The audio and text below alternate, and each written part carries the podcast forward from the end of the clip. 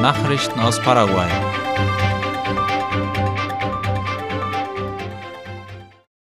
Das Gesundheitsministerium schlägt Alarm wegen Affenpocken.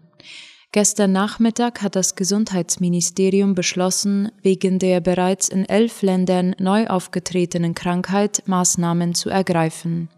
Darüber berichten Ultima Hora und La Nación. Bei Affenpocken handelt es sich um eine seltene Krankheit, die durch ein vom Tier auf den Menschen übertragenes Virus verursacht wird. Typische Symptome, die auftreten können, sind hohes Fieber, starke Kopf-, Gelenk-, Muskel- und Rückenschmerzen, geschwollene Lymphknoten und ein charakteristischer Ausschlag mit Bläschen, die sich zu Pusteln entwickeln. Die Symptome dauern in der Regel zwei bis drei Wochen an, schwere Fälle sind selten. Vom Gesundheitsministerium ergeht folgende Aufforderung an Menschen mit Symptomen und Reisende aus Ländern, in denen Fälle von Affenpocken bekannt sind dass sie den nahen Kontakt mit anderen Menschen meiden, einen Mund-Nasenschutz aufsetzen und einen Arzt aufsuchen. Das Arbeitsministerium wies darauf hin, dass diese Maßnahmen angesichts anderer steigender Fallzahlen derzeit ratsam sind. Das betrifft Menschen mit Atemwegserkrankungen, Covid-19 und Influenza. In Paraguay rüsten sich die Gastronomen zum großen Chipa-Backen. Am kommenden Sonntag soll dort die größte Chipa des Landes hergestellt werden. Das gab das Nachrichtenportal paraguay.com bekannt. Demnach soll das Käsegebäck 53 Meter lang werden. Präsentiert wird das gigantische Exemplar auf der schon bekannten Ausstellung Cerro Pero, wo es volkstümliche Kunst und kulinarische Köstlichkeiten gibt obwohl der höchste Berg von Paraguay, der Cerro Pero oder auch als Tres Candu bekannt, im Nachbardepartement Guairá im Uveturusú-Gebirge liegt, findet die Ausstellung mit seinem Namen regelmäßig in Paraguay statt, am kommenden Sonntag mit einer kleinen Chipa-Sensation. Die Einladung der Organisatoren lautet, der Eintritt ist frei, nichts mitbringen außer einem leeren Magen. In dieser Woche kommt in Asunción ein Buch über paraguayische Auswanderer nach Argentinien heraus.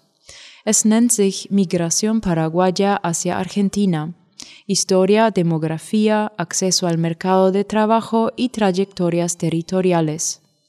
Zu Deutsch wäre das in etwa paraguayische Migration nach Argentinien, Geschichte, Demografie oder Bevölkerungswissenschaft, Zugang zum Arbeitsmarkt und territoriale Entwicklung. Der Autor ist Sebastian Bruno, Doktor der Sozialwissenschaften der Universität Buenos Aires. Der Fachmann in Demografiestudien und Sozialpolitik gehört dem Nationalen Rat für Wissenschaft und Technologie von Paraguay an und forscht derzeit in Asunción. Das Buch enthält ausgiebige Recherchen über die Auswanderung der Paraguayer in das Nachbarland. Aufgezeigt wird Geschichtliches über die Auswanderung nach dem Dreibundkrieg 1870 bis zum 21. Jahrhundert. Dabei arbeitet der Autor die sich daraus ergebenden Folgen für die Bevölkerung aus. Laut Daten von 2017 leben allein in Buenos Aires zwei Millionen Paraguayer.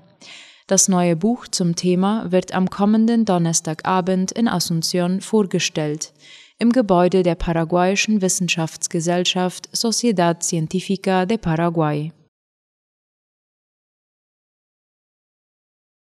Krankenhausdirektor ruft zum Verzicht auf Gewalt auf. Das staatliche Traumakrankenhaus ist voll belegt mit Opfern von Unfällen und Gewalt. Der Krankenhausdirektor Agustin Saldivar sagte gestern auf einer Pressekonferenz, die Situation im Haus sei angespannt. Nachdem es in der vorigen Woche zahlreiche Unfälle mit Autos und Motorrädern gegeben hatte, wurden so viele Patienten eingeliefert, dass nun alle Betten belegt sind. Drei OP-Säle wurden zu Intensivstationen umfunktioniert, weshalb chirurgische Eingriffe nun nur noch begrenzt vorgenommen werden können. Nach den Angaben von Saldivar wurden in der letzten Woche rund 1500 Patienten in das Krankenhaus eingeliefert. Über 900 kamen in die Notaufnahme. Zwölf Patienten erlagen ihren Verletzungen. Der Krankenhausdirektor rief zu mehr Besonnenheit und Friedfertigkeit im Miteinander auf. Er schlug vor, ein sichtbares Bekenntnis abzulegen, eine weiße Schleife zu tragen als Zeichen des inneren und äußeren Friedens. Die Munizipalitätsverwaltung hat die beste Fahne und das beste Logo für das Munizip ausgezeichnet. Darüber schreibt die Stadtverwaltung von Boquerón auf ihrer Facebook-Seite.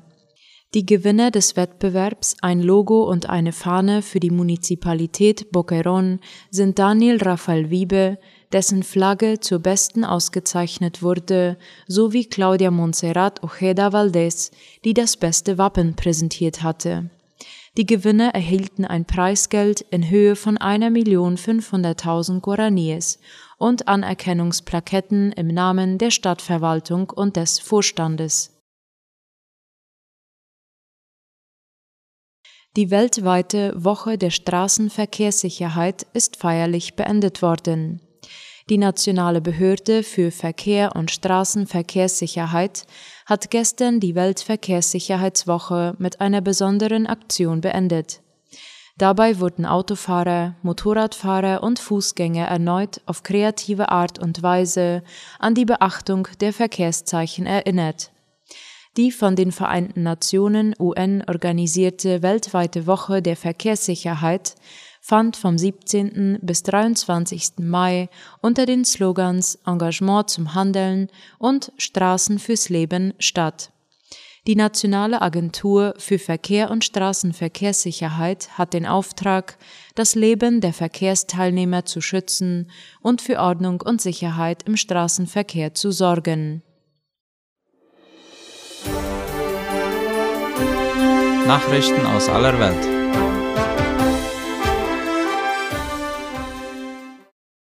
Gedenkmärsche für die Opfer der Militärdiktatur in Uruguay. In Uruguay sind nach einer zweijährigen pandemiebedingten Pause wieder zahlreiche Menschen auf die Straßen gegangen, um der während der Militärdiktatur zwischen 1973 und 1985 verschwundenen Menschen zu gedenken. Laut Euronews will dieser Marsch auch die Aufklärung über ihren Verbleib fordern. Das Schicksal von 197 Menschen ist noch immer ungeklärt. Zehntausende zogen beim sogenannten Schweigemarsch durch das Zentrum von Montevideo. Der Marsch fand auch in rund anderen 50 uruguayischen Städten statt. Außerdem gab es Demonstrationen in Buenos Aires, Paris, Barcelona, Madrid und London. Paramilitärs leisten Wahlkampfhilfe in Kolumbien. Am 29. Mai findet in Kolumbien die zweite Runde der Präsidentschaftswahlen statt. Die erste Runde am 13. März endete mit einem weitreichenden Sieg für das Linksbündnis Pacto Histórico, sowohl im Senat als auch im Abgeordnetenhaus. Zum ersten Mal gab es eine Verschiebung der Machtverhältnisse zugunsten eines Linksbündnisses und fortschrittlicher Kräfte, zum Nachteil der alten politischen Strukturen und der traditionellen Eliten. Der Paramilitarismus, der untrennbar mit dem Drogenhandel verbunden ist und von Kreisen kontrolliert wird, welche der politischen und militärischen Macht nahestehen, ist nun als Instrument zur Einschüchterung aufgetaucht, das den weiteren Verlauf des Wahlkampfes bestimmt. Darüber berichtet das Nachrichtenportal Lateinamerika. Seit den ersten Monaten des Wahlkampfes wurde in vielen Gegenden Kolumbiens ein Anstieg der Gewalt registriert.